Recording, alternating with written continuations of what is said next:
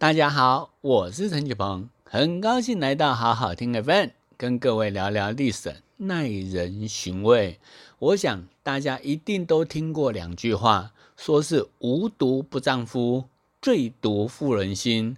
不过你们可能不知道，其实这两句话由来都有一些曲折。怎么说呢？我们先来讲讲无毒不丈夫好了。那这句话。还有一句上联，就是“量小非君子，无毒不丈夫”。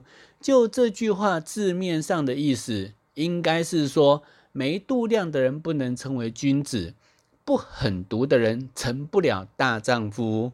那前半句叫人要有度量，劝人为善；后半句却说要耍狠才对，教人向恶。你们会不会觉得这样有些怪怪的？那其实这句话是讹误的版本，正确的版本应该是“量小非君子，无度不丈夫”。这里的“度”是度量的“度”。你看看哦，“量小”对“无度”，这样意思跟平仄是不是都完全对上了呢？而这个“无毒不丈夫”。最早是出自元代序曲，那估计是受到话本小说的影响，因为小说中有很多情节都是描述人在关键时刻必须当机立断、有所取舍来掌握成功关键，于是，在流传的过程中，“无度不丈夫”就逐渐变为“无毒不丈夫”了。当然，这也跟世风日下。人心不古有关，因为从汉代开始，儒家思想就教导我们要温良恭俭让。可是实际在社会上，往往都是违反这个原则。因此，当这样的案例越来越多之后，人们当然会认为“无毒不丈夫”才是真正有道理。所以四书五经都没有这句话的相关记载哦，反而是民间戏曲小说。比比皆是，而小说就是要取悦大众，当然会这么说，因为这样才会受欢迎。那再来，我们说说第二句话“最毒妇人心”。那其实这句话也有两句上联。那在小说《封神演义》中提到“青竹蛇耳口，黄蜂尾上针”，两者皆不毒，最毒妇人心。那意思是说，毒蛇跟黄蜂都已经很毒了，但是妇人之心又比这两者还要毒。但《封神演义》为什么会讲到这个呢？其实是跟姜子牙有关。《封神榜》中提到，姜子牙七十二岁奉旨下山，投靠结义兄弟宋员外。那宋员外替姜子牙找人门妻室。就是娶马员外六十八岁的女儿马氏为妻子，只是这个马氏跟姜子牙的想法差异实在太大了，一个热衷功名利禄，一个决心替天行道，那两人又怎么会有办法好好的沟通呢？所以马氏向姜子牙要了封休书，坚持离婚。姜子牙几番苦口婆心劝告不成，于是他写了休书，但在交给马氏休书之前，还想给他最后一个机会。他是这么说的：“娘者啊，书在我手中，夫妻还是团圆的好。你接了此书，再不能玩具喽。”没想这个马氏完全没有一丁点情分。直接伸手拿休书，那姜子牙看他心意如此坚定，才会叹息的说：“青竹蛇耳口，黄蜂尾上针，两般皆是可，最毒妇人心。”而这里的第三句“两般皆是可”有点拗口，所以后来才会被民间改为“两者皆不毒，最毒妇人心”。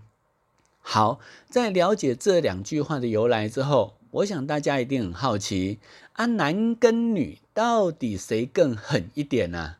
就字面上看来，男人可以在关键时刻无所不用其极耍狠，可是要真正讲到深层的狠毒，女人才有办法。不过，我认为无论是男人、女人，都有需要狠毒的时候。所以，关键不在性别，而是在对象。因为我们常说“胳背往内弯”，照理来说，再怎么狠，也不该对自己人狠。但偏偏有很多时候，矛头。就是对准自己人，而在这边，我就要讲一个案例，是民国版帝王家的手足相残。我们都知道，明初军阀袁世凯好色成性，娶了好几个姨太太，生下的小孩也不少。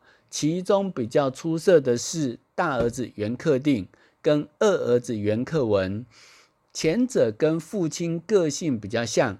颇得袁世凯栽培，后者则是出了名的才子，被列为民国四公子之一。那兄弟俩虽然是不同母亲，但他们的感情却很好。不过后来却交恶了，而交恶的原因其实是源于一场意外。那当时袁世凯当上中华民国临时大总统，可是他的老家却饱受土匪威胁。所以袁克文向父亲请求说，希望举家搬到天津比较安全。袁世凯答应了，但是这个大哥袁克定却以必须看守家业为由，迟迟不肯动身。后来眼看土匪越来越猖獗，袁世凯下令说，全家都给我搬。不过时间真的到了，袁克定却不肯走。他对大家讲说：“你们先走，我随后就来。”所以到了出发那一天的时候，袁克定还特地骑了袁克文送的马来送行。哪知道袁克文他们刚到天津，就接到消息说袁克定从马上摔了下来。袁克文是第一时间回去探望哥哥了，发现哥哥人没什么大碍。但腿断了一只，那袁克定醒来之后，发现自己变成瘸子，把所有的过错都怪罪到弟弟头上，认为说弟弟要是不送他这匹马，自己也不会断一条腿。而这样的怨恨日积月累，就逐渐在心里造成扭曲。而在袁世凯想当皇帝之后，就演变成兄弟相残的导火线了。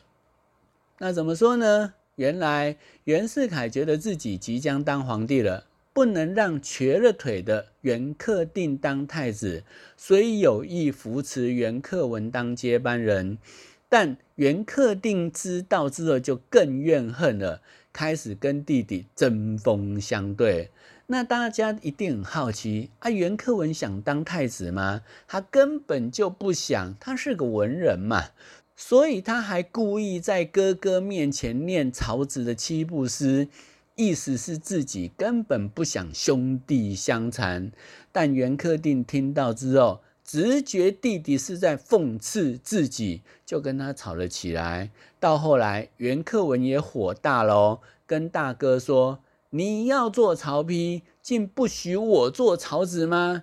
结果这一吵就闹到袁世凯那边了，而袁世凯把两人找来痛骂一顿，说：“怪不得外面有人骂我是曹操，原来是你们两兄弟在这里自比曹丕、曹植，真是岂有此理！”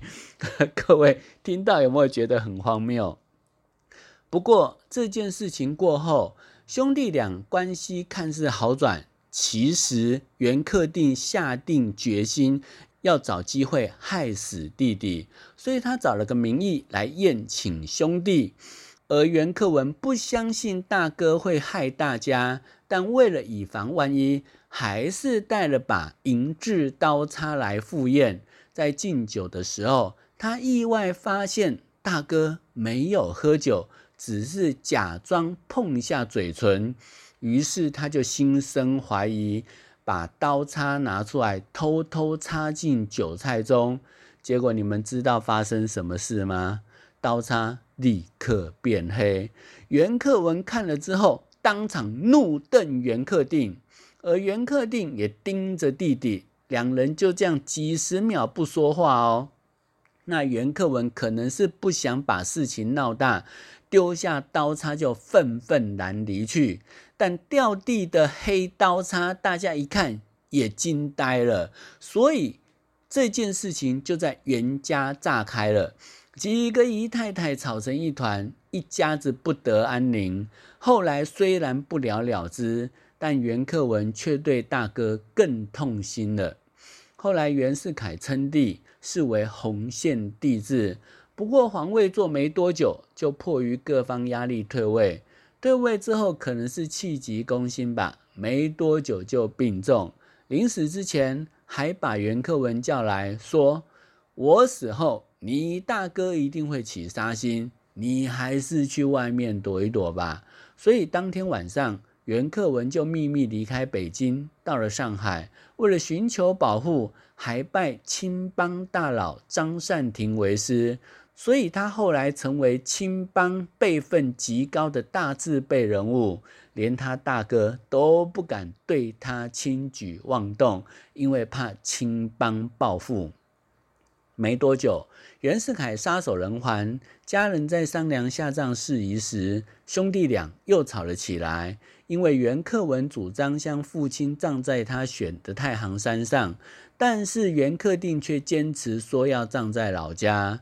那不过这一吵，退让的依旧是袁克文，因为他已经厌烦哥哥什么都要唱反调，所以他后来一个人去了天津。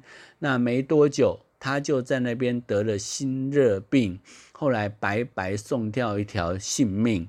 而中国历史上最后一场帝王家的手足相残，也就此画下句点。那各位听完这个案例之后，是否认同，无论什么样的暗器跟毒药，都比不上人心的狠毒？这也是古人会说：“害人之心不可有，防人之心不可无。”那讲到这里，杀人无形系列也即将到了尾声。接下来又会展开什么系列呢？请大家拭目以待喽。